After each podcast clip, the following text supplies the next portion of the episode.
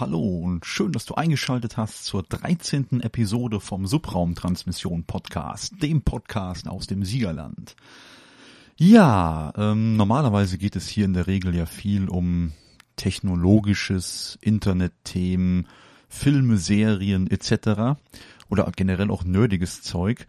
Mm, heute möchte ich mit euch über etwas sprechen, was eher, ich sag mal, alltäglich ist und für viele Menschen vielleicht im wahrsten Sinne des Wortes greifbarer.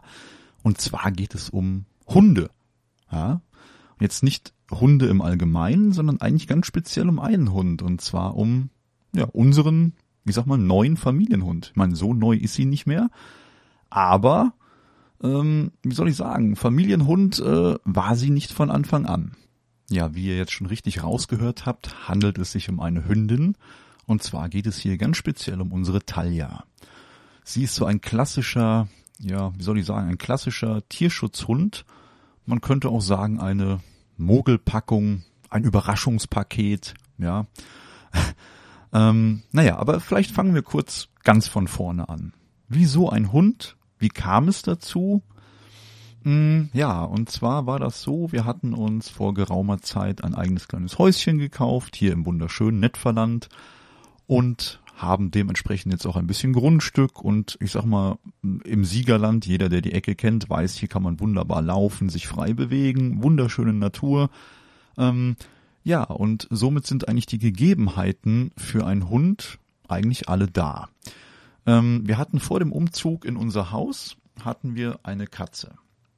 Ja, und also wir hatten immer irgendwie Haustiere. Und wir haben, leider musste die Katze nachher eingeschläfert werden, weil sie schwer krank war. Die war äh, 13 Jahre ungefähr alt und ähm, naja, hat halt den Umzug ins Haus gar nicht mehr mitbekommen. Ja, also sie äh, ja, musste halt leider vorher eingeschläfert werden und ähm, wir hatten immer gesagt, wir möchten ganz gerne wieder ein Haustier haben, haben uns ja lang hin und her überlegt, was soll's denn jetzt werden? Ein, eine Katze wieder oder halt eben doch ein Hund. Naja, und wie der Zufall das so will, hat uns eine gute Freundin mm, damals einen Link geschickt zu einem Tierschutzverein, der seine Präsenz auf Facebook hatte oder wahrscheinlich sogar immer noch hat. Mm, und dort haben wir dann unsere Talia entdeckt das war halt wirklich so ganz klassisch Liebe auf den ersten Blick. Ja, da war ich mir mit meiner Frau schon ziemlich einig. Wenn wir einen Hund bekommen, dann ist es der. Naja, kurze Rede, langer Unsinn. Dann haben wir auch Kontakt mit den jeweiligen Leuten äh, ja aufgenommen und haben dann sogar im kurzen Telefonat rausgefunden, dass der Hund sogar schon hier bei uns im Siegerland bei einer ähm, Schutzstelle ist. Mm, ja, dann hatten wir halt einen Termin ausgemacht zur in Anführungsstrichen Besichtigung und zum Probegassi gehen, ja. Und ähm, okay, das haben wir dann auch gemacht und sind halt mit der kompletten Familie dorthin gefahren und haben halt diesen besagten Spaziergang gemacht und haben gesagt, ui, im ersten Moment so, ui, die ist ja doch ein Kopf größer wie gedacht, aber alles halb so wild, also alles noch im Rahmen. Und ähm, ja, und dann haben wir halt hm, uns regelmäßig mit den Leuten getroffen, haben einen Spaziergang gemacht. Nachher, zum Ende hin, ist meine Frau dann jeden Tag hochgefahren. Ich musste dann leider vormittags arbeiten und meine Frau konnte dann vormittags mit Talia laufen. Auch alleine, um halt zu sehen, ob das irgendwie funktioniert und äh, ja, passte dann letztendlich irgendwie alles. Und dann haben wir gesagt, okay, wir nehmen den Hund, dann bekommt man ja von diesem äh, Tierschutzverein die Dokumente zugeschickt. Klar, wo es natürlich auch um die Bezahlung geht. Mm, und auch um die äh, generellen Papiere. Wo kommt der Hund her? Wie ist er gechippt und so weiter und so fort. Und ähm, ja, das haben wir alles fertig gemacht. Dann musste noch eine ähm, ja, Prüferin quasi zu uns kommen, die äh, gecheckt hat, ob der Hund hier, naja, artgerecht gehalten werden kann, ob das mit uns passt, ob wir Zeit genug für den Hund haben und so weiter. Ja, da haben wir dann auch unser Go bekommen, das hat alles gepasst. Und dann konnten wir nachher einen Termin ausmachen, an dem uns der Hund gebracht wurde. Ja, und wie soll ich sagen, ab diesem Tag hat sich mein Bild von dem lieben netten Tierschutzhund, wie er uns auf Facebook präsentiert wurde, ein wenig geändert. Und darauf möchte ich jetzt eingehen. als wir dann einen Termin für Ende Januar ausgemacht hatten, haben wir uns natürlich erstmal vorher in äh, ja, besagten Tierläden im Internet und so weiter schlau gemacht. Was braucht man denn so für die Erstausstattung?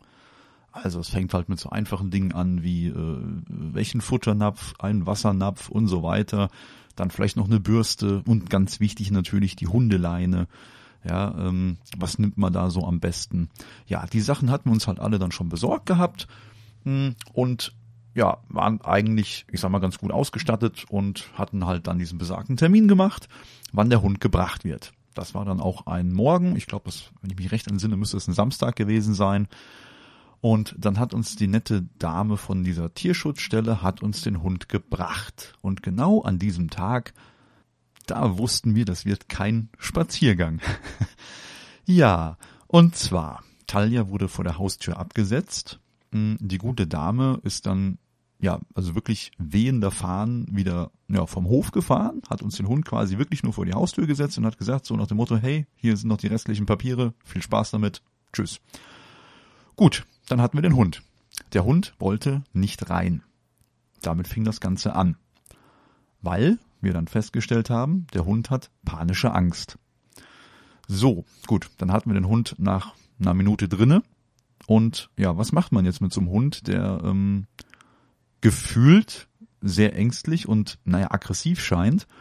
Hm, okay, wir haben sie reingeholt und haben natürlich klar die Haustür zugemacht, dass sie drinnen bleibt, haben die Leine abgemacht und sie konnte sich in der Wohnung frei bewegen. Ich als Mann hatte ganz, ganz schlechte Karten.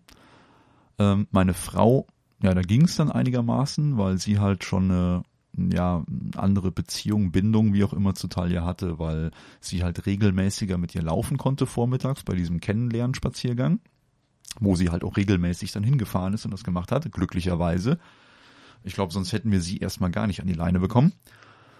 Ähm, naja, und wie gesagt, dann haben wir sie laufen lassen und haben ihr ihr Körbchen gezeigt, was wir natürlich auch vorher angeschafft hatten, dass sie irgendwie einen Platz und einen Rückzugsort schon mal kennt und hat.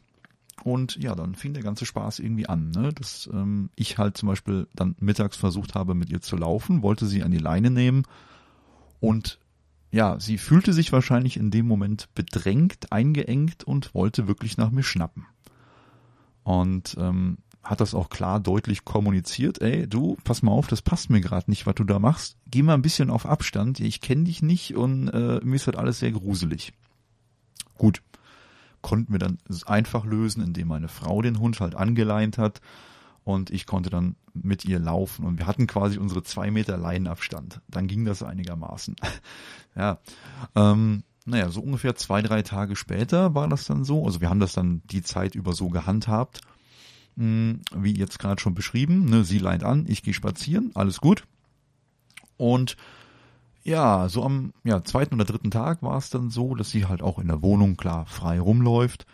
Hm, und sie ist dann den einen Abend ist sie zu mir gekommen. Ich saß auf dem Sofa, ich habe sie quasi wirklich komplett ignoriert. Klar, ich habe ihr mal ein Leckerchen hingeworfen oder so, ja. Habe sie aber die Zeit über komplett ignoriert und äh, den einen Abend kam sie halt zu mir, guckte mich an und legte mir dann so ihre Pfote aufs Knie. Und das war dann anscheinend wirklich so dieser, hey, okay, äh, ich habe dich jetzt irgendwie akzeptiert, du gehörst hier zu, das passt alles. Ja, und seit diesem besagten Abend war es auch kein Problem mehr, den Hund dann an die Leine zu nehmen und mit ihr zu laufen und sie zu streicheln und anzufassen und so weiter. Und das war dann quasi der Moment, wo man dann sagen konnte, okay, wir können jetzt irgendwie anfangen, mit dem Hund zu arbeiten. Weil, was der Hund nicht kannte war, mach Sitz, mach Platz, Leinenführigkeit ging überhaupt nicht. Talia kannte wirklich nur, hier ist die Leine und ich renn vorne weg. Also sie hat leider ähm, ja, wie soll ich sagen, die erste Zeit ähm, ja als Welpe anscheinend gar keine Umwelteinflüsse gehabt und kannte nichts. Sie hatte panische Angst vor Autos. Sie wollte mir am Anfang, wenn ich mit ihr an der Straße lang gelaufen bin zum Beispiel, wollte sie mir vor jedes Auto laufen. Ähm, und jeder, der einen Hund hat, weiß, ab einer gewissen Größe ist es dann wirklich teilweise schwierig, den Hund zu halten und äh, zu sagen, ey, du bleibst jetzt mal hier und wir laufen auf dem Bürgersteig und wir rennen jetzt nicht vor jedes Auto. Mm, ja, sie kannte wirklich nur, mm, ja, vorneweg. Und jetzt ist halt, wie gesagt, der Punkt, wo man mit ihr arbeiten konnte und konnte sagen, so, wir üben jetzt mal Leinenführigkeit. Ähm, jetzt bin ich so ein Mensch, ich komme mit einer Meinung meistens nicht zurecht, sondern ich hole mir gerne mehrere Meinungen ein. Klar, man könnte den Hund jetzt nehmen und sagt, hey, ich gehe mal in die Hundeschule und äh, wir fragen da unsere Trainerin, unseren Trainer, wie auch immer, mh, hm, was kann ich jetzt tun, was muss ich machen und so weiter. Ja, okay, kann man machen, haben wir nicht gemacht. Ähm, wir haben das so gehandhabt, dass wir ähm, mittels YouTube und diversen anderen Online-Portalen haben wir uns wirklich interessante Ratschläge besorgt und haben uns aus diesem gesamten, aus diesem gesamten Konzept hm, haben wir uns, äh, ja, wie soll ich sagen, ein, ein für uns oder für unseren Hund, besser gesagt, einen äh, ja, passenden Trainingsplan im Prinzip erstellt. Wie kann ich meinen Hund so erziehen, dass er A, mich in Anführungsstrichen als Rudelführer akzeptiert, dass er mir vertraut, ganz wichtig. Und ähm, ja, wie, wie, wie schafft man eine harmonische Beziehung zwischen Mensch und Hund, ja, also zwischen Talia und mir oder zwischen Talia und meiner Frau und ganz wichtig auch zwischen Talia und unseren Kindern, weil das war am Anfang auch ziemlich schwierig. Ähm, warum glaube ich, kann man das auch so machen? Da bringe ich immer ganz gerne eins meiner Lieblingsbeispiele und zwar ich sagte ja anfangs schon, dass wir halt dieses Haus gekauft haben und das Haus hat halt auch schon ein gewisses Alter und hin und wieder geht halt mal ein Teil kaputt. Soweit, so gut. Jetzt stand ich irgendwann bei uns in unserer Gästetoilette und unser Spülkasten lief nicht richtig voll. Ja, das hat so gefühlt eine halbe Stunde gedauert, bis dieser Spülkasten wieder mit Wasser vollgelaufen ist. Und jetzt stehst du da. Jetzt kannst du hergehen und kannst dir professionelle Hilfe holen. Ja, beispielsweise ein Klempner. Und jetzt hatte ich so meine Horrorvorstellung, der Klempner kommt und sagt, ey, hier muss ein komplett neuer Spülkasten hin, der kostet 250, 300 Euro. Ich montiere dir den für 70 und die Anfahrt kostet auch nochmal 25. Ja, das wäre jetzt so die Horrorvorstellung. Ich habe jetzt keine Preise im Kopf, aber nur mal so als Beispiel. Ja, dann habe ich mir halt so gedacht, ähm, googelst du doch mal die Symptome. Was macht der Spülkasten eigentlich genau? Was hört man denn da? Na, ich habe den aufgemacht hab mal reingeguckt und für mich sah das so aus, oh, Mechanik, alles läuft und keine Ahnung, alles toll. Müsste eigentlich funktionieren. Aber wie gesagt, Symptome gegoogelt und bin auf einem YouTube-Video gelandet, wo ebenfalls ein Spülkasten zu sehen und auch glücklicherweise zu hören war und der hat lustigerweise die gleichen Geräusche gemacht wie unser Spülkasten. Dann dachte ich mir schon, hey, das ist ja wahrscheinlich genau das gleiche Problem, welches wir haben. Ja, und so war es dann auch. Und zwar hat uns dann der gute Mann, der seines Zeichens wohl auch Klempner war oder irgendwie im Sanitärbereich auf jeden Fall gearbeitet hat, er hat ähm, er den Deckel aufgemacht, hat die Mechanik rausgeholt und hat dann ein bisschen von der Mechanik auseinandergebaut und hat uns dann gezeigt, hey, schau mal, hier unten drin ist so eine kleine Gummimembran, da ist ein Riss. Ja, und wegen diesem Riss läuft der Spülkasten halt länger voll als es ja normal üblich ist. Und ja, hm, Video äh, gestoppt, bin ins Bad gelaufen, unsere Mechanik aus dem Spülkasten geholt, hab diese Hutmembran gefunden, von der ich vorher nicht mal wusste, dass die da drinne ist, weil man lernt ja nie aus. Und ähm, ja, dann habe ich mir die Hutmembran rausgeholt und siehe da, hey, die war wirklich gerissen. Aha, also ab in den Baumarkt. Ich so, hey, hier, schau mal, ich habe hier diese kaputte Hutmembran. Was habt ihr denn da für mich? Ah ja, cool, hier haben wir eine für, keine Ahnung, 3,80 Euro. Jo, nehme ich, eingebaut, den Spülkasten betätigt und siehe da, er läuft normal voll. So, und was ist jetzt die Moral von der Geschichte? Ähm, die Moral von der Geschichte ist, finde ich, wenn du dich für ein Thema interessierst und dich wirklich auch mit Dingen beschäftigst, ja, dir selber Wissen aneignest oder auch von dem Wissen von anderen Menschen profitierst, dann bist du imstande, finde ich jedenfalls, für meinen Teil, dass du äh, in dem Moment auch wirklich, ja, Probleme eigenständig lösen kannst, ohne wirklich auf die Hilfe von in dem Moment Fachleuten zurückgreifen zu müssen. Ja, und genau so, um jetzt wieder auf den Hund zu kommen, genau so haben wir es halt auch bei Talia dann gemacht.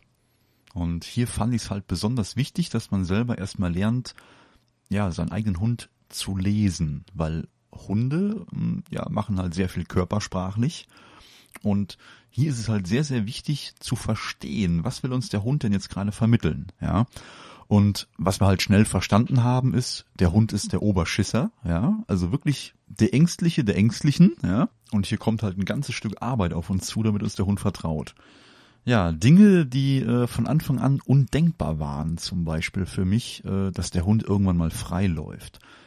Ich glaube, jeder hat so dieses klassische Bild im Kopf von einem Hund oder bevor er sich einen Hund anschafft, ähm, sowas wie der Hund läuft ohne Leine immer bei mir. Ich kann ihn jederzeit zurückrufen, wenn er doch mal ein bisschen weiter wegläuft und er gehorcht mir aufs Wort. Ich sag, geh ins Auto, er geht ins Auto und so weiter und so fort. Ja, der Hund ist immer bei mir, ich brauche keine Leine und äh, da stimmt einfach alles, die Harmonie, ja. Und das war halt für mich am Anfang wirklich sowas von undenkbar, dass dieser Hund in dem ersten Jahr, äh, wo wir sie geholt haben, überhaupt jemals ohne Leine läuft. Ja, das konnte ich mir wirklich beim besten Willen nicht vorstellen. Und ich würde mal sagen, ich bin schon, äh, ja, ich habe ein sehr großes Vorstellungsvermögen, könnt ihr mir glauben.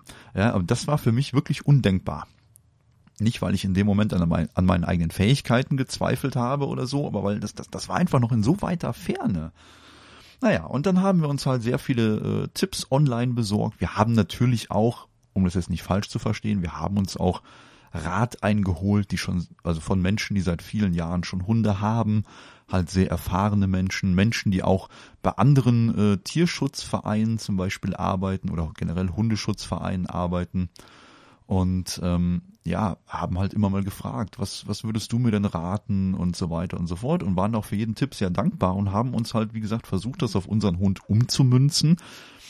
Und ja, dann haben wir halt mit solchen Sachen angefangen wie erstmal Leinenführigkeit, weil losmachen war erstmal nicht, deswegen erstmal die Leinenführigkeit, haben uns, wie gesagt, am Anfang halt diese normale zwei Meter Leine besorgt.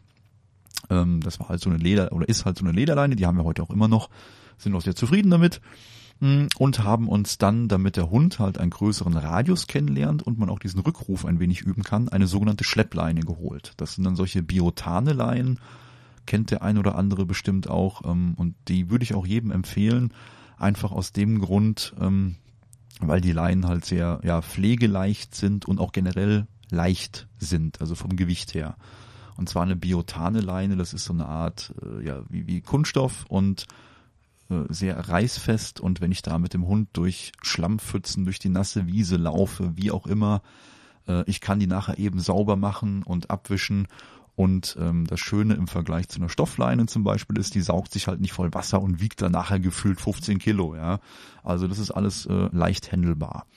Naja, und dann haben wir uns halt für diese Biotane-Leine entschieden mit 10 Meter Länge und haben dem Hund so ja einen 10 Meter Radius eingeräumt. Und da konnten wir halt auf dem freien Feld, auf dem äh, Waldweg, wo auch immer, schön üben, dass der Hund halt weiß, okay, er hat sich in diesem Radius halt so lang wie die Leine ist, zu bewegen, aufzuhalten und wir konnten dann immer mal wieder an der Leine mit Leckerchen locken. Ja, da ist dann, ähm, oder halt den Rückruf üben. Und da ist jetzt das nächste Thema, was nimmst du denn jetzt für Leckerchen? Dann fängst du wieder an. Dann schmeißt du Google an. Dann guckst du hier, dann guckst du dort. Du fragst Leute, hey, was gibst du denn so? Und keine Ahnung. Ja, äh, Hähnchenfleisch zum Beispiel klappt ganz gut. Ähm, dann, wo unsere Talia drauf steht zum Beispiel, ist Gouda-Käse. Sollte man es nicht übermäßig geben, aber immer mal wieder so ein bisschen ist okay. Und gerade zum Üben ist Käse irgendwie, bei vielen Hunden habe ich jetzt gemerkt, kommt das sehr, sehr gut an und unsere Talia liebt Gouda-Käse. Ich glaube, dafür würde die sogar töten. naja, jedenfalls mit Käse und äh, diversen anderen Leckerchen bewaffnet haben wir dann erstmal schön an dieser Leine den Rückruf geübt. Und ja, wie ist das denn so, wenn man dann anderen Hunden und anderen Menschen begegnet? Ja, da kamen dann die nächsten Punkte, die wir vorher auch nicht wussten, weil unser Hund laut diesem Steckbrief, der im Internet veröffentlicht war, hat kein Problem mit Menschen, hat kein Problem mit anderen Hunden und hat auch kein Problem mit Katzen und so weiter. Gut denkst du, rennst du damit auf die Wiese, dir passiert ja schon nichts. Ja, Pustekuchen. Wie es dann so ist, irgendwie begegnen einem hier im Siegerland doch schon mal irgendwie Menschen mit Hunden. Weil, hey, völlig überraschend haben voll viele Leute Hunde. Gefühlt jeder zweite hat einen. Oder drei oder vier oder keine Ahnung wie viele. Ja? Und ja, man begegnet halt schon mal Menschen. Kommt vor. Und ja, dann hat man halt festgestellt, okay, äh, manchen Hunden gegenüber ist sie ziemlich aufgeschlossen und anderen gegenüber, da wird sie dann zum sogenannten Laienrambo. Das waren dann so die nächsten Punkte, ja, die man irgendwie in den Griff kriegen musste. Und die Liste der Aufgaben, die sich, oder naja, man kann schon fast von Problemen reden, weil es wird ja hier ganz oft von Problemhunden gesprochen, ähm, die äh, ja, galt es dann abzuarbeiten. Da hatte dann meine Frau eines schönen Morgens, hatte sie das Glück, dass sie jemanden getroffen hat mit einem Hund, welcher sich Cooper schimpft. Ja, und dieser Cooper ist so ziemlich Taljas Kaliber, also größentechnisch tun die sich nicht viel, das passt alles. Und ja, da wurde meine Frau quasi mal überredet, hey, mach doch einfach mal den Hund los, der läuft schon nicht weg. Und siehe da, die zwei haben sich auf Anhieb super verstanden, haben miteinander gespielt und das machen sie auch noch bis heute. Ja. Und das klappt alles tadellos. Und irgendwann äh, war dann auch der Tag gekommen, das war dann, glaub so eine Woche später, da bin ich dann wieder abends schön gelaufen mit ihr. Und ähm, ja, da habe ich halt den Hund zum aller, allerersten Mal, als das in meinen Augen auch klappte mit Rückruf und so weiter und so fort, äh, den Hund von alleine gemacht. Und ich muss euch sagen, ohne Spaß, ja, ich habe zwei Kinder. Es fällt mir leichter, meine Kinder alleine über die Straße zu schicken, Richtung Grundschule, ja, es fällt mir deutlich leichter als diesen Hund, oder es fiel mir leichter als den Hund damals, ja, das allererste Mal von der Leine abzumachen, weil du hast diese Bilder im Kopf. Du machst jetzt die Leine ab, der Hund rennt einfach los, kommt nie wieder, rennt vor ein Auto und ist tot. Keine Ahnung, ja. So, diese Horrorszenarien, die man dann im Kopf hat, die natürlich eigentlich total unbegründet sind, wenn, wie gesagt, der Hund das Vertrauen zu dir aufgebaut hat und auch die, äh, die Nähe ja, das habe ich dann halt gemacht, diesen besagten Tag. Und äh, ja, da wurde ich dann im ersten Moment auch für meine Erziehung belohnt. Das hat alles gepasst und sie kam auch schon auf Rückruf zurück und hat sich ihr Leckerchen geholt und so, das passte alles. Und hier kann ich halt wirklich immer nur sagen, wenn ihr das Gefühl habt, der Hund vertraut euch und ganz wichtig natürlich auch ihr vertraut eurem Hund, lasst ihn laufen. Ja, da wo freies Feld ist, wo alles überschaubar ist, lasst ihn laufen, wenn nicht gerade irgendwie Menschen mit kleinen Kindern euch entgegenkommen oder so. Also wirklich freies Feld, ihr seid alleine oder Menschen mit anderen Hunden sind da oder so. Lasst den Hund ruhig laufen. Das passt, ja. Und ähm, ja, dieses, dieses Vertrauensverhältnis ist halt wirklich sehr, sehr wichtig. Und das baut sich halt nicht innerhalb von ein paar Tagen auf. Das hat bei uns schon wirklich eine Weile gedauert. Also wir reden hier wirklich von ein paar Wochen. Und dadurch, dass wir sie halt auch nicht als Welpe hatten, war es natürlich auch ein bisschen Arbeit. Ja. Der Hund kannte ja nichts. So, und, und sie muss halt irgendwie auch als Welpe oder ja, ich sag mal im Alter zwischen, also wir haben sie mit anderthalb bekommen, anderthalb Jahre. Und sie muss so ab dem Welpenalter bis halt zu diesen besagten anderthalb Jahren äh, keine guten oder auch schlechte Erfahrungen gemacht haben. Und ja, das musst du halt erstmal aus diesem Hund rausbekommen. Und deswegen kann ich euch wirklich nur sagen, wenn ihr einen Hund habt, der sehr ängstlich ist und ähm, ja auf gut Deutsch halt wirklich einfach ein Schisser ist, versucht diesen Hund immer möglichst positiv zu bestärken. Ähm, das heißt also Fehlverhalten wie ähm, ja an der Leine ziehen und so weiter halt nicht zu bestrafen durch im schlimmsten Fall Schläge oder was weiß ich was. Da gibt's ja alle möglichen kuriosen Sachen, so Erziehungsmethoden aus den 80er, 90er Jahren oder äh, sowas wie Elektrohalsbänder, Stachelhalsbänder und hast du nicht gesehen das waren ja früher so gängige Sachen. Ja, da war das ja irgendwie alles noch ein bisschen, ähm, ja, wie soll ich sagen, da, da, da war die Psychologie hinter der Hundeerziehung noch eine ganz andere. Naja, wie gesagt, ähm, versucht halt den Hund positiv zu bestärken. Das heißt, ihr belohnt richtiges Verhalten, ja. Damit bin ich oder sind wir bis jetzt immer am besten gefahren. Das heißt, der Hund läuft bei Fuß, ja, halt auf dem Befehl auch hier Fuß oder bei Fuß oder bei mir. Da kann man so ein paar verschiedene Sachen ausprobieren. Und ähm, ja, da äh, kann man dann halt in dem Moment, sobald der Hund richtiges Verhalten zeigt, natürlich auch einfach mal ein Leckerchen geben. Ja, hm, ich mache das ganz gerne so, wenn sie äh, bei Fuß läuft, dann gebe ich ihr entweder ein Leckerchen. Also was was ich wichtig finde, ist, dass der Hund das Leckerchen neben dir bekommt. Ja, neben mir Ich lege das dann meistens neben meinen mein Schuh, mein Stiefel, wie auch immer. Und dann weiß er, okay, äh, da liegt jetzt ein Leckerchen und das kann ich mir nehmen.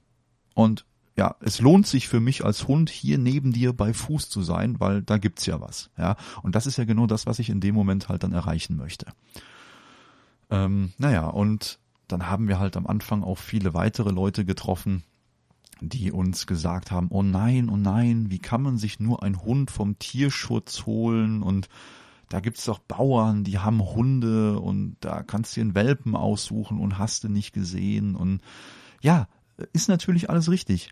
Aber das ist genau der gleiche Grund, warum ich gesagt habe, ich möchte eigentlich auch kein neues Haus bauen, weil es gibt schon genug Häuser. Man kann in so ein Haus einziehen, man kann sich das, wenn es einigermaßen passt, kann man sich das ähm, dann halt auch noch so gestalten, wie man möchte, ja. Und man muss nicht wieder ein neues Haus bauen. Genauso bei Hunden, ja. Da draußen sind so viele Hunde, denen es so schlecht geht, die die die äh, na ganz gerne ein neues Zuhause hätten und dem man ja irgendwie auch ein schönes Leben bieten kann. Und ich sag mal, mit anderthalb hat so ein Hund noch ziemlich viel von seinem Leben vor sich. Und ja, genau das wollten wir ihr halt auch ermöglichen. Ne? Deswegen haben wir halt auch gesagt, wir holen uns halt einen ja, Tierschutzhund und tun halt irgendeinem Hund irgendwas Gutes. Und der Grund, warum ich diesen Podcast aufnehme, ist ja jetzt nicht, um euch quasi Tipps an die Hand zu geben, wie ihr euren Hund zu erziehen habt, weil da ist jeder Hund ja wirklich anders. Ja, das muss halt entweder von einem Fachmann ähm, ja abgeklärt werden, welches Training jetzt am besten für euren Hund ist oder halt ihr macht euch selber schlau im Internet, ja, sondern es geht mir hier bei dieser Episode eigentlich wirklich nur darum, für alle, die mit dem Gedanken spielen, sich einen Hund anzuschaffen, schaut doch erstmal bei den Hunden, ja, die schon da sind, ja, die vielleicht ein, zwei, drei Jahre alt sind oder auch älter, je nachdem, wie man halt möchte. Und ähm, schaut doch erstmal bei diesen Hunden, ähm, ob ihr euch da nicht einholt und dem halt irgendwie noch ein schönes Zuhause bietet. Naja, also da, darum geht's mir halt jetzt in dieser Episode, um euch halt so ein bisschen die Angst zu nehmen und zu zeigen, guck mal hier, wir haben das auch geschafft, ja, uns den Hund irgendwie so passend zu erziehen, dass er irgendwie ins, ja, wie soll ich sagen, Familienbild passt, ne? Oder halt so in die in die Gesellschaft, ja, so er, er wird gesellschaftsfähig und das ist halt schon machbar mit eigentlich fast jedem Hund. Und die Angst möchte ich euch halt mit dieser Episode einfach nehmen. Ja, ähm, möchte ich dann möchte ich weitermachen mit der äh, Kategorie Dinge, die undenkbar sind. Und äh, zwar, da war halt eben dieses ohne Leine laufen lassen. Jetzt haben wir gerade festgestellt, okay, das klappt ja jetzt mittlerweile. Auch sogar sehr gut.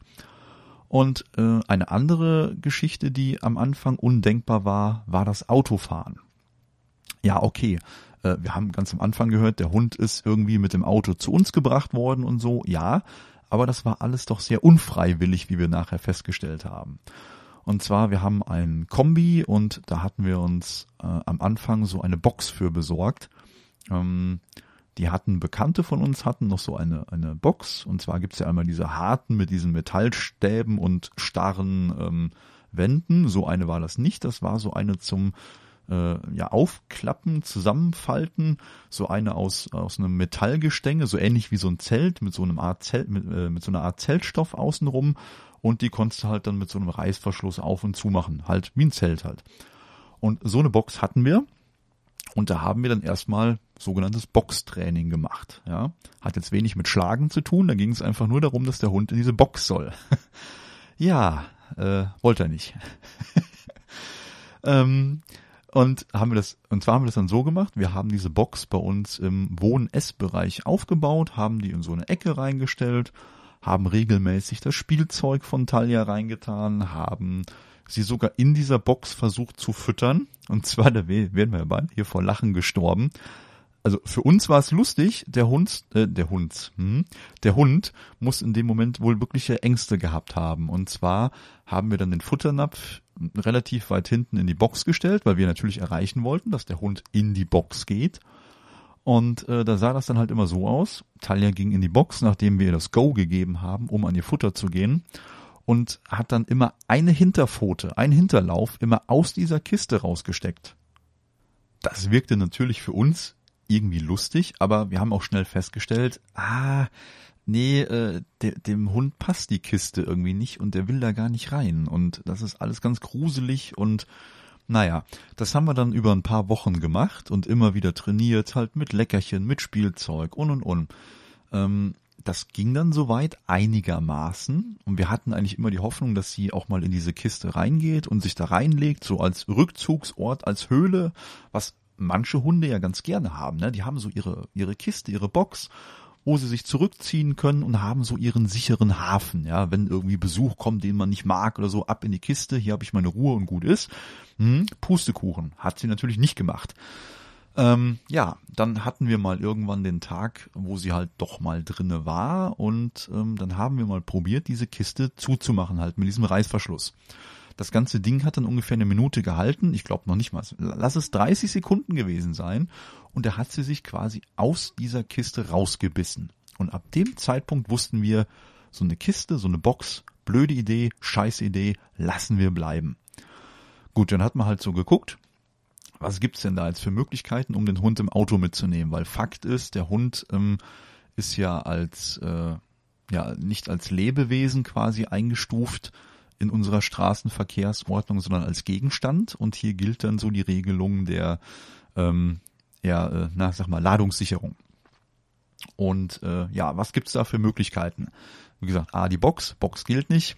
Dann gibt's noch die Möglichkeit, einen Hund irgendwie auf die Rücksitzbank zu setzen und anzuschnallen. Da haben wir halt das Problem, da sitzen die Kinder und die sollen da auch sitzen ohne Hund, weil da hat man ja am Anfang gerade hatten wir da Panik gehabt, äh, was ist, wenn sie dann wieder ängstliches Verhalten zeigt oder aggressiv wird oder wie auch immer und vielleicht eins der Kinder vor Schreck beißt und so, ne, da wollten wir alles nicht.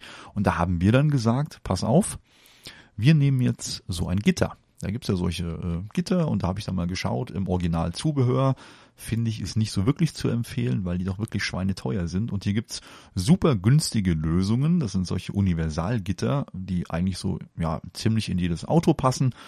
Und äh, so eins haben wir uns dann bestellt. Das habe ich dann eingebaut. Ich glaube, das wurde nach drei, vier Tagen geliefert, also war relativ schnell da. Hab das Ding dann eben zusammengebaut, eingebaut ins Auto, alles schön festgemacht. Passte auch, wunderbar. Und dann stehen wir mit unserer Talia hinter dem Auto, Kofferraum offen, und dann sagst du dem Hund, ey, hüpf doch mal ins Auto. Nee, keine Chance. Ja, wie löst man das Problem jetzt? Wie kriege ich den Hund dazu, jetzt in das Auto zu steigen? Und das haben wir dann wie folgt gemacht.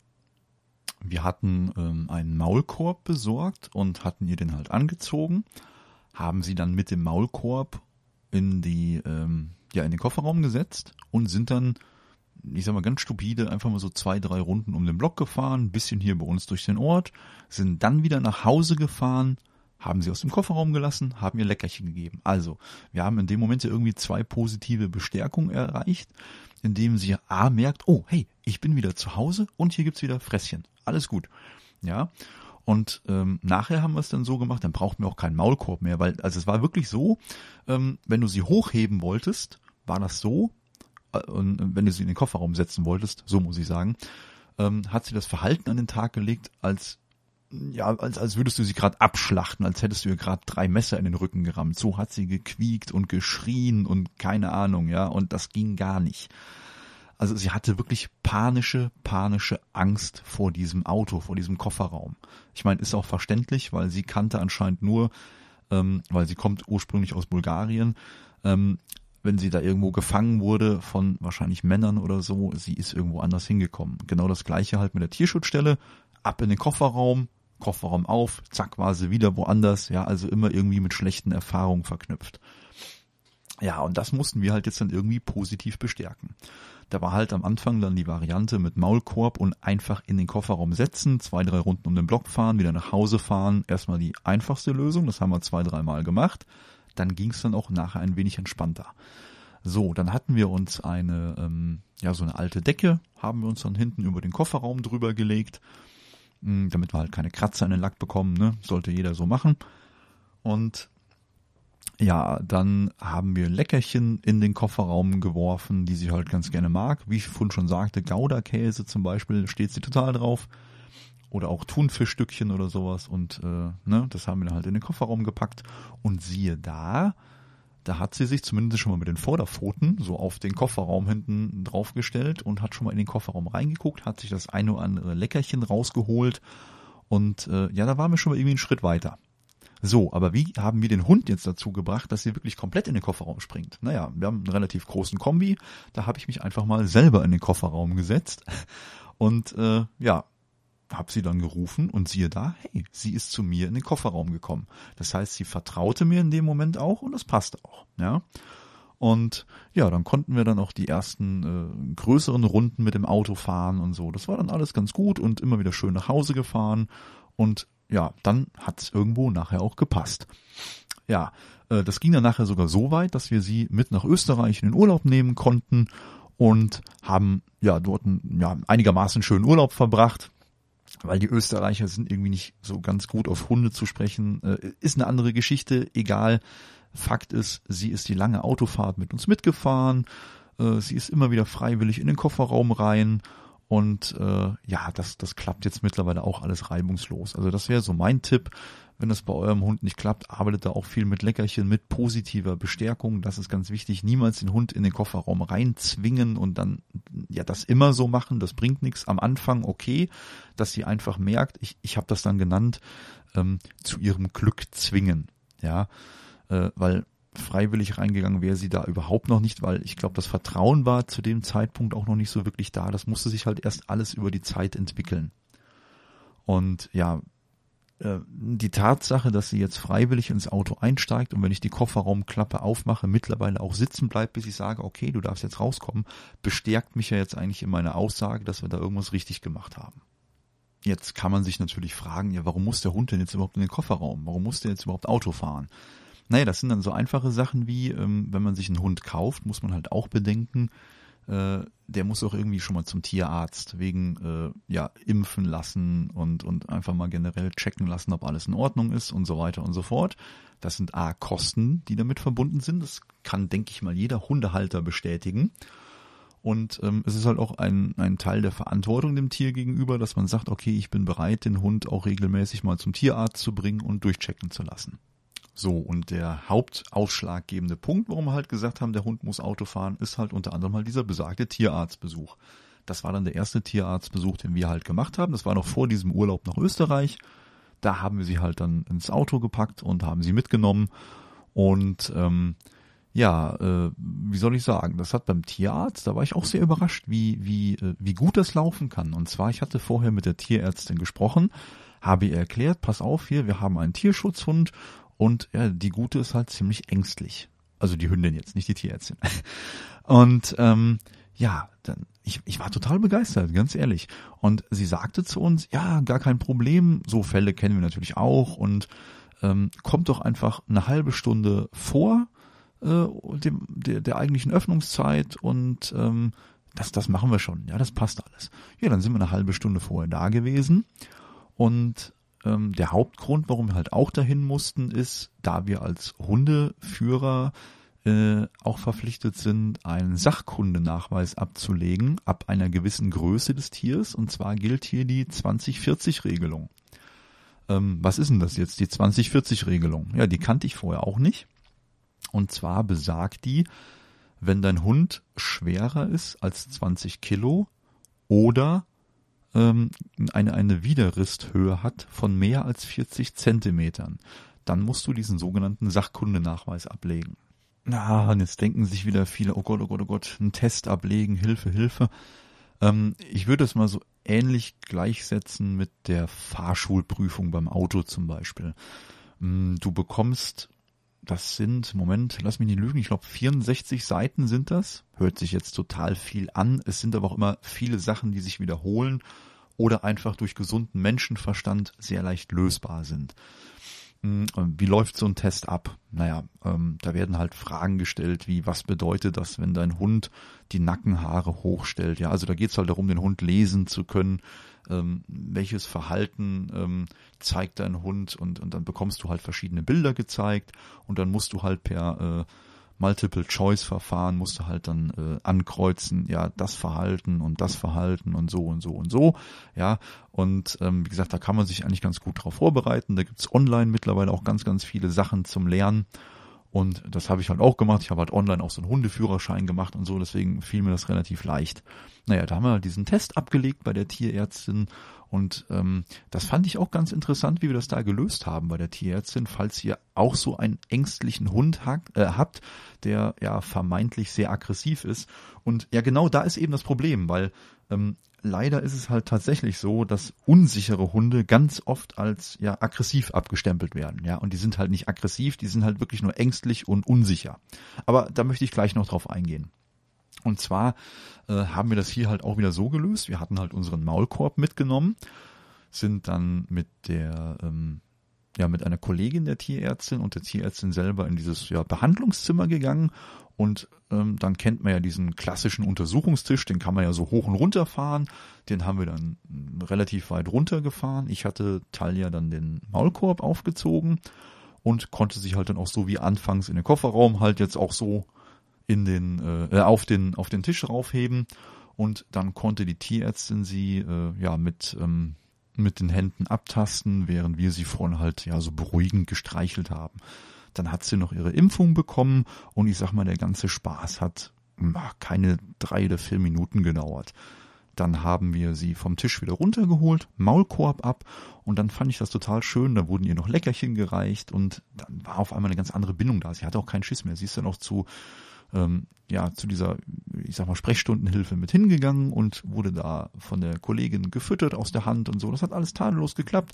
Die Tierärztin hat dann auch so einen ähm, Hinterausgang, den wir nachher benutzen konnten, um die Praxis still und heimlich zu verlassen, um halt vorne nicht auf andere Hunde zu treffen, die halt dann mittlerweile auch schon im Wartezimmer gewartet haben.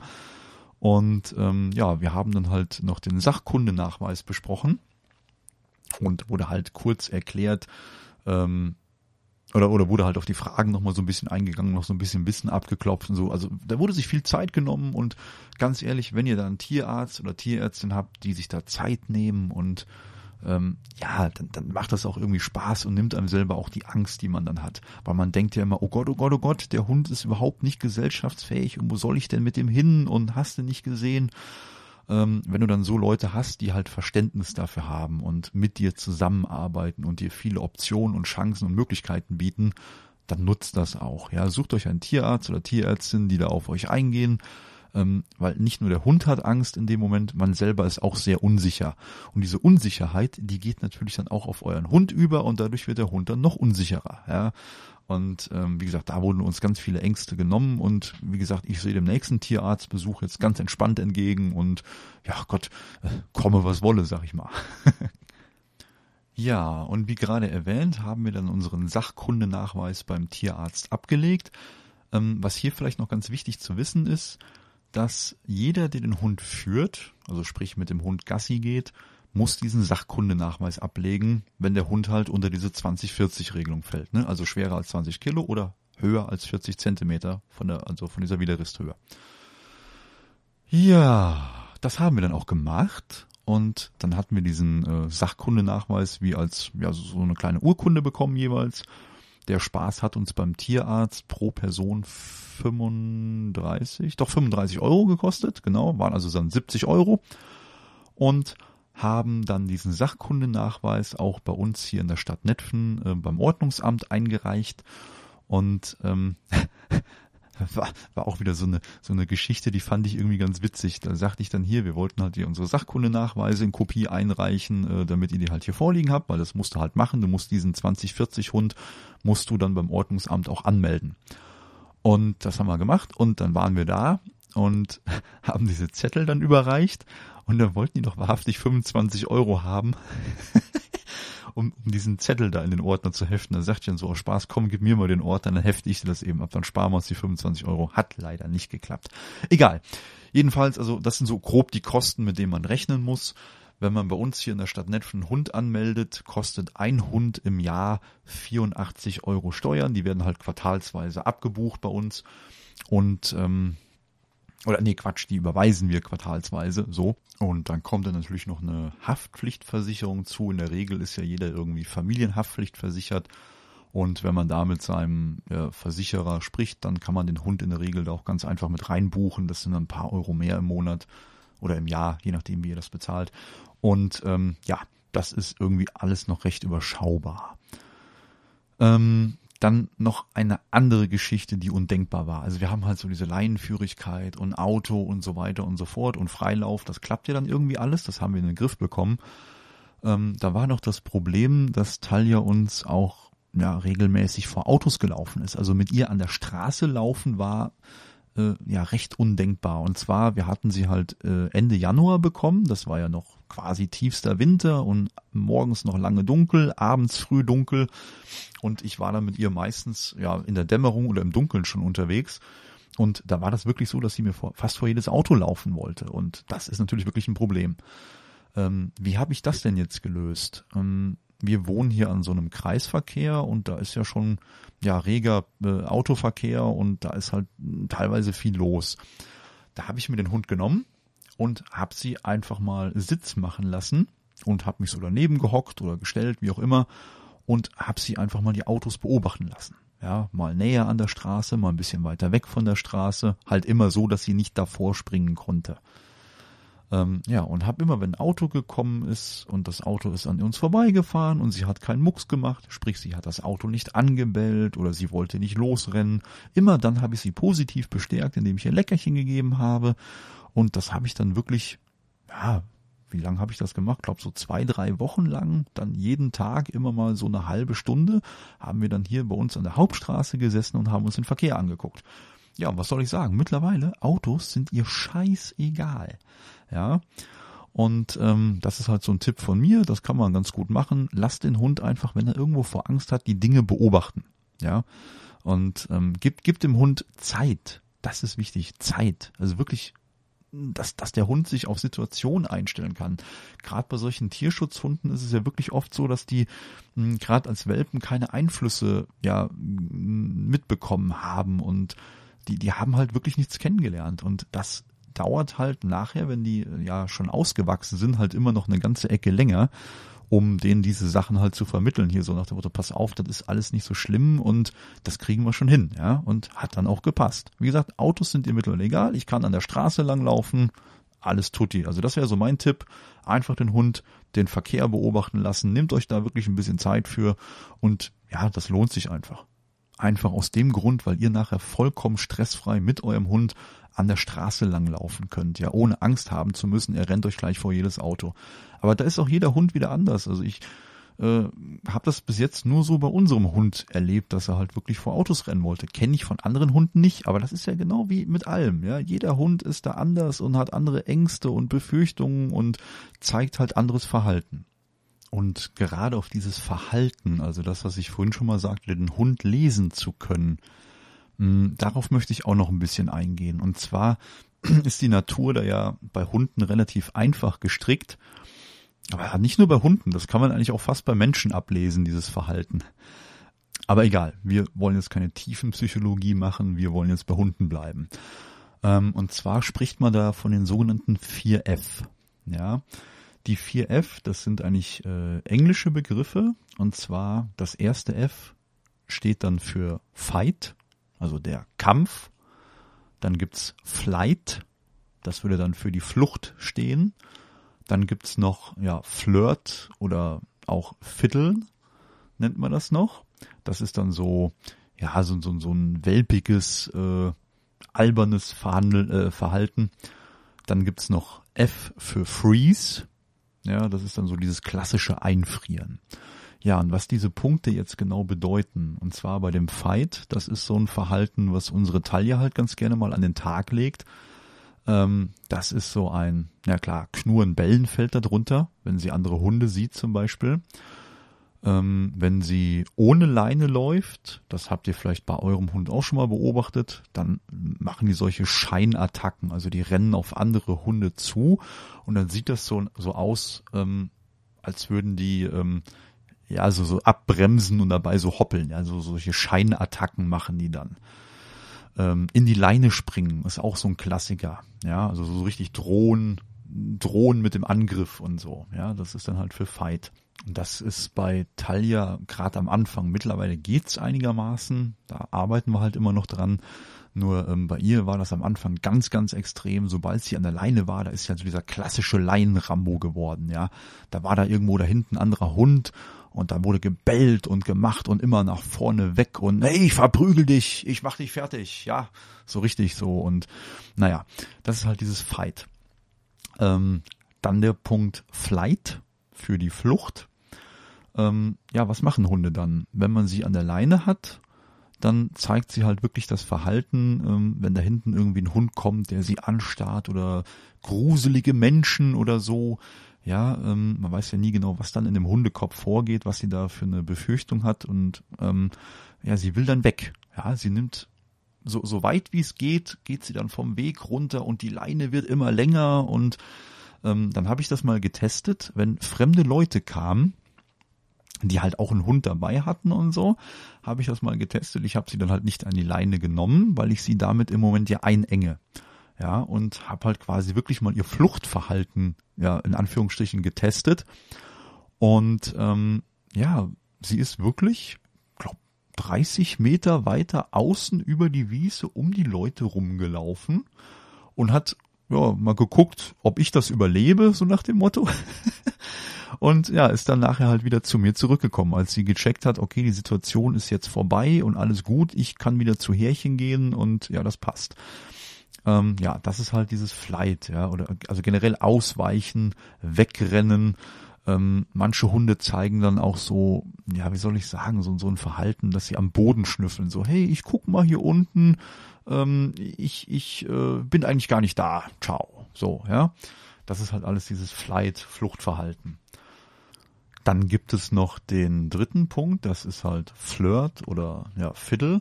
Das ist so, da geht der Hund dann in ja, solche Übersprungshandlungen. Ja, er, er ähm, zeigt welpiges Verhalten, dann fangen die an, an der Leine rumzubeißen, zu winseln, springen hoch, ja, oder, oder zeigen auch sowas wie so eine aktive Demut, ja. Und der vierte Punkt ist dann dieses äh, vierte F für Freeze also einfrieren oder ja, ich, ich nenne das mal die Schockstarre oder so. Ähm, wenn euer Hund dann irgendwas sieht und ähm, also ich kenne das von unserer ganz gut, sie fixiert dann schon mal Sachen. Ja, sie bleibt dann einfach stehen und fixiert dann einen Punkt, eine Person, einen anderen Hund. Oder wie ich es gestern auf der Wiese noch erlebt habe, bei einem anderen Hund allerdings, ja, äh, der fixiert dann äh, ein Busch. Ja, ähm, weil das ist alles ganz gruselig. Ja, die, ähm, man erkennt das daran, die, die äh, halten auf einmal die Luft an, bleiben stehen. Äh, manche legen sich auch ab. Ja, das kommt auch vor. Oder verlangsamen einfach. Also die, die, die sind erst ganz normal gelaufen und auf einmal gehen die in so einen Schleichmodus über und ja, fixieren meistens dabei halt diesen Punkt, den sie gruselig finden oder halt dann nicht richtig äh, einschätzen können auf die Entfernung. Das ist dann dieses vierte F aus diesen Konfliktstrategien, ähm, ja, die Hunde quasi so haben, um ihre ja, Konflikte zu lösen oder zu bewältigen. Und hier finde ich persönlich zum Beispiel ganz, ganz wichtig, dass man sich seinen Hund ja aktiv wirklich mal beobachtet und ähm, ja wirklich mal schaut, was was macht er jetzt gerade eigentlich? Äh, ist der gerade am ist der gerade am Freezen? Ist der gerade äh, am, am, am Kämpfen, am Machen und Tun.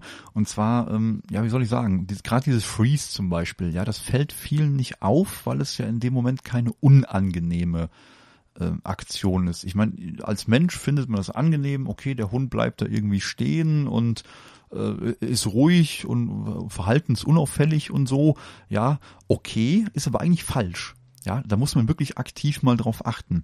Ähm, natürlich fällt ein Hund auf, der knurrt und bellt und Zähne fletscht und in die Leine springt. Ja, den bemerke ich. Aber der andere halt nicht. Und da ist es wirklich, äh, wirklich wichtig, finde ich, sich diese 4F mal so vor Augen zu halten und ich, ich kann wirklich bei einem Spaziergang, kann ich alle vier Fs bei meinem Hund wunderbar beobachten. Ja, also da ist unser Hund prädestiniert für wirklich alle vier äh, Konfliktstrategien wirklich äh, auszuleben. Und ich teste das halt auch manchmal aktiv. Was macht der Hund denn jetzt, um halt den Hund besser kennenzulernen? Ja, und ähm, ja, das finde ich, also ich meine Meinung, meine Meinung, ja, ich bin kein Hundetrainer oder sonst irgendwas, aber ich finde das sehr, sehr wichtig, dass man das wirklich mal versteht und sich damit wirklich mal aktiv beschäftigt, um halt seinen Hund besser lesen zu können.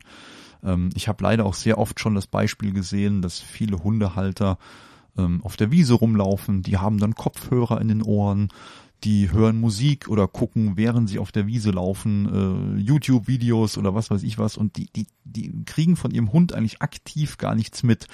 Und ich finde, die halbe Stunde, die man sich da auf der Wiese aufhält oder ein oder zwei Stunden, wie auch immer, ähm, sollte man sich schon ein bisschen aktiv mal auf seinen Hund einlassen und diesen auch beobachten. Ja, weil nur so kann man was lernen und das ist wichtig. Ja, jetzt nachdem wir dann diese vier Fs der Konfliktstrategien kennengelernt haben, möchte ich nochmal so einen Bogen spannen zurück zum Anfang, ähm, wo es ja darum ging, dass wir ja diesen ängstlichen, super Ober-Mega-Schisser-Hund haben, ähm, naja, der sich zu Hause zum Beispiel so verhält, wenn fremde Leute kommen, wird gebellt. So. Das ist schon mal ein in sich ja, erst erstmal ist es ein intrinsisches Verhalten und zwar das ist so eine so eine, so eine intrinsische Motivation. Ja, der Hund bellt. Mm, ja, wie soll ich sagen? Ähm, er motiviert sich damit selber weiterzumachen. Und ähm, er wird ja im Prinzip auch noch selbst belohnt. Wenn zum Beispiel so ein klassisches Beispiel ist, der, der Briefträger kommt, Briefträgerin, wie auch immer, kommt zur Haustür gelaufen, Hund bellt, Briefträger geht dann wieder zurück, steigt ins Auto, fährt weg. Hund denkt sich, wow, cool, die habe ich jetzt verjagt, der habe ich's richtig gezeigt. Wenn die nochmal kommt, bell ich wieder. Ja, genau so. Und äh, so lernt der Hund das und so bestärken sie sich halt selber. Ähm, jetzt ist halt die Frage, will man dieses Verhalten wirklich raushaben? So, ich sag mal, der, der eine der Hauptgründe, warum wir uns einen Hund angeschafft haben, ist klar, um einen Familienhund zu haben toi toi toi, das ist sie auch mittlerweile geworden, halt durch viel Arbeit, viel Vertrauen, viel Zeit, viel lesen, viel YouTube-Videos gucken, viele Meinungen einholen. Ja, nehmt euch Zeit dafür, ganz ehrlich. Ähm, ja, und jetzt ist halt die Frage, will ich dieses Verhalten raushaben aus dem Hund? Es heißt ja immer, dass solche Angsthunde Problemhunde sind. Ähm, jein klar, wenn man sich damit nicht wirklich auskennt und sich nicht damit beschäftigt, kann das natürlich ein Problem werden, weil man Gefahr läuft, gebissen zu werden, zum Beispiel. Ähm, das ist halt die Sache mit dem Vertrauen aufbauen. Dann will ich das Verhalten rausbekommen, dass mein Hund bellt, wenn fremde Leute kommen. Nö. Ganz einfach, nö, will ich nicht. Weil ich möchte, wenn nachts um zwei einer bei uns ums Haus schleicht, möchte ich von meinem Hund geweckt werden mit äh, der Aussage, hey, hey, hey, hey, da passiert was ganz Schlimmes. Da ist ein gruseliger Mann, der schleicht bei uns ums Haus. Ja, so ungefähr. Ja, ich möchte dann geweckt werden. Ich will, dass mein Hund anschlägt. Okay? Aber andersrum ist halt auch wichtig, dass der Hund lernt, ähm, wenn tagsüber Besuch kommt, ich mache die Tür auf, ich kann den Hund auf seinen Platz schicken und in der Regel ist dann auch Ruhe. Ja, das kann man halt so machen, äh, indem man halt, wie ich Anfang schon mal sagte, den Hund halt positiv bestärkt, wenn er auf sein Körbchen geht oder in sein Körbchen geht, dort bleibt, solange bis ich sage, hey, okay, du darfst jetzt kommen, dann gibt's auch nochmal eine Belohnung, auch vom Besuch zum Beispiel, ja, weil der Besuch ist dann erwünscht. Und in der Regel baut unser Hund, ich sag mal jetzt mittlerweile so nach einer halben Stunde eigentlich Vertrauen zu ja dem Besuch auf. Und äh, dann ist das eigentlich auch alles kein Problem mehr. Hier ist dann vielleicht noch ein Tipp von mir, wie ihr ja das Problem lösen könnt, wenn ihr halt auch so einen Angstschisser habt, der äh, ja Besuch halt ganz gruselig findet. Hm, wie gesagt, nehmt euch Zeit, ja, und das klappt auch nur, wenn ihr mittlerweile halt Rudelführer seid, euer Hund euch vollkommen akzeptiert hat und euch vertraut. Dann nehmt euch die Zeit, weist euren Besuch halt vor dem Besuch darauf hin, äh, wie er sich zu verhalten hat, also sprich an die Haustür kommen, klingeln, wie auch immer, sich hinsetzen und den Hund, ganz, ganz wichtig, den Hund einfach ignorieren. Links liegen lassen, nicht anstarren. Ganz wichtig. Ähm, wie gesagt, ist halt nur so ein Tipp von mir, hat jetzt keinerlei Gewichtung und vielleicht auch gar keine Aussagekraft, da ich halt kein Hundetrainer bin. Aber ich kann halt nur aus eigener Erfahrung sagen, so hat's halt bei uns oder so klappt es bei uns aktuell halt immer noch tadellos. Ja, ähm, der Besuch bekommt dann bei uns in der Regel das sogenannte Überlebenspaket. so nenne ich das hier immer ganz liebevoll. Ähm, das sind dann so, ja, ich sag mal so ein kleines Schälchen mit mit äh, Gouda, mit Fisch, mit Fleisch, was auch immer gerade da ist. Und ähm, oder auch mal ein Rinderohr, die werden auch ganz gerne gekaut oder mal ein Möhrchen, was auch immer. Ne? Halt, aber mit so mit so Hammer-Sachen wie Gouda-Käse kriegst du unseren Hund eigentlich immer. Ähm, ja, und ja, dieses Überlebenspaket bekommt dann unser Besuch. Dann ist sie in der Regel noch angeleint, zum Beispiel wenn wir draußen sitzen und muss dann erstmal runterfahren. Klar wird gebellt und Tamtam -Tam gemacht. Hey, hey, ich verprügel dich, ich mach dich fertig, ja. So äh, ist halt alles Unsicherheit. Das muss man halt verstehen. Da ist wirklich keine Aggression dahinter. Das ist einfach nur, ja, Unsicherheit, Angst, weil ich weiß ja nicht, wer kommt denn da. Und ähm, ja, dann machen wir das so, wenn der Hund sich dann ein bisschen beruhigt hat und merkt, hey, äh, hier passiert ja nichts und zwischendurch wird man von mir oder von meiner Frau gestreichelt oder von unseren Kindern, wie auch immer.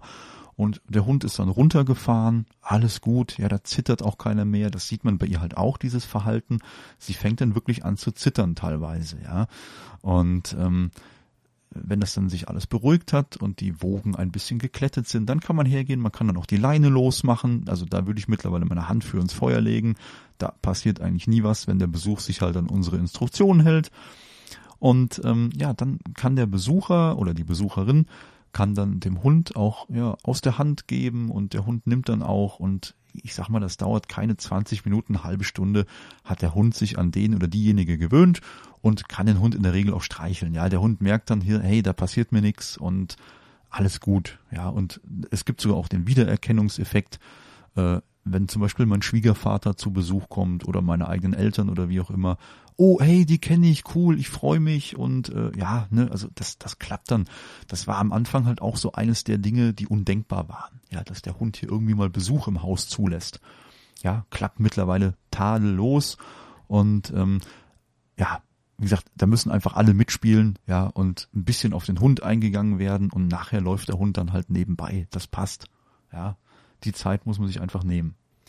Wow, jetzt habe ich schon wieder über eine Stunde geredet und geredet und geredet und äh, ich hoffe, ich, ihr konntet jetzt aus dieser Episode was mitnehmen. Also ähm, nochmal kurz zum Verständnis. Weshalb ich das jetzt aufgenommen habe, ist einfach nur der Grund, ähm, ja, wenn, wenn ihr wirklich äh, damit mit, mit dem Gedanken spielt, euch einen Hund anzuschaffen und ihr sagt, okay, wir geben so einem Tierschutzhund äh, eine Chance, dann seid euch darüber bewusst, ja, ihr könnt halt diese besagte Mogelpackung erwischen, so wie wir das halt auch hatten, das Pech oder im Nachhinein auch Glück, wie man sehen muss.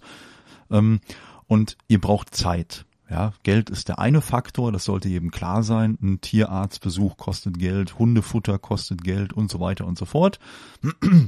Entschuldigung. Und ähm, ja, äh, der Faktor Zeit ist eigentlich der entscheidende, ja. Und ihr braucht eine ganze Ecke, bis ihr dann Vertrauen aufgebaut habt, bis ihr eurem Hund, eurem ja neuen Familienmitglied wirklich äh, ja die die die Welt gezeigt habt und gesagt habt, ey guck mal, davor brauchst du keine Angst haben und so, ja das braucht halt. Und deswegen habe ich diese Episode aufgenommen, um zu sagen, hey guck mal, ich bin so ein normalsterblicher Typ, ich habe mich da nur so ein bisschen reingenördet und äh, ja, würde mal sagen, wir haben die Sache mittlerweile ganz gut im Griff und können unseren Hund mittlerweile auch richtig einschätzen.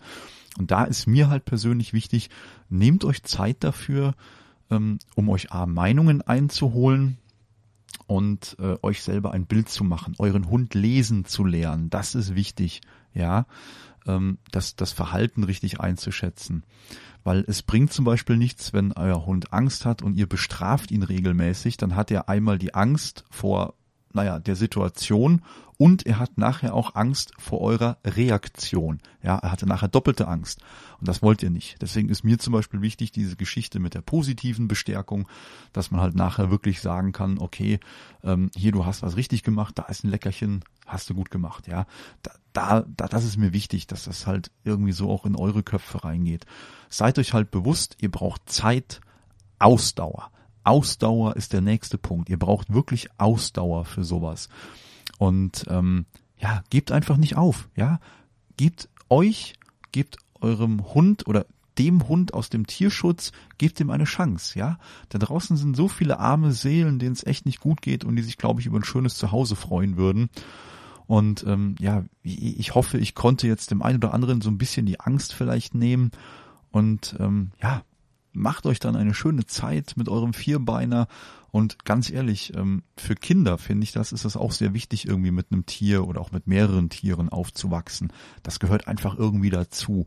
Ich selber bin halt damals auch mit Hunden groß geworden. Irgendwie hatte bei uns in der Familie immer jeder irgendwo einen Hund und da, da waren immer Hunde, immer waren überall Hunde und ich hatte damit auch nie ein Problem. Und ich, ich mochte die halt immer sehr, ja. Äh, ich meine, andere Tiere gehören natürlich auch dazu. Klar, Kaninchen, Katzen, hast du nicht gesehen, ja. Aber so ein Hund, so ein, so ein, so ein richtiger Partner, der einfach mit dir immer unterwegs ist und ja, kleine Abenteuer mit dir erleben kann, das ist für ein Kind nochmal was ganz anderes. Und das finde ich, das gehört einfach dazu. Und äh, naja, wie gesagt, mit dieser Episode möchte ich euch ein bisschen die Angst nehmen vor diesen Problemhunden, vor diesen ähm, vermeintlich aggressiven Hunden, die halt einfach nur ihre ja, Unsicherheit äußern und sagen, ah, Hilfe, Hilfe, ähm, ähm, ich, ich, ich gehe lieber nach vorne, weil da ist was ganz Gruseliges und ich mache lieber Krach, bevor du mir was tust und so. Ja, äh, Leute, das kann man in den Griff bekommen, man muss nur dran arbeiten. Und ich denke, damit möchte ich euch jetzt aus dieser Episode, die doch deutlich länger geworden ist, wie erwartet, entlassen. Und ja, wenn Fragen sind, schreibt in die Kommentare, schreibt mir Verbesserungsvorschläge für irgendwas. Ich bin dafür alles offen. Ich mag Kritik. Ich kann damit eigentlich auch umgehen, weil sie muss ja auch nicht immer negativ sein. Ja, ich wünsche euch was. Habt noch eine gute Zeit. Umgebt euch mit tollen Leuten. Macht's gut. Ciao.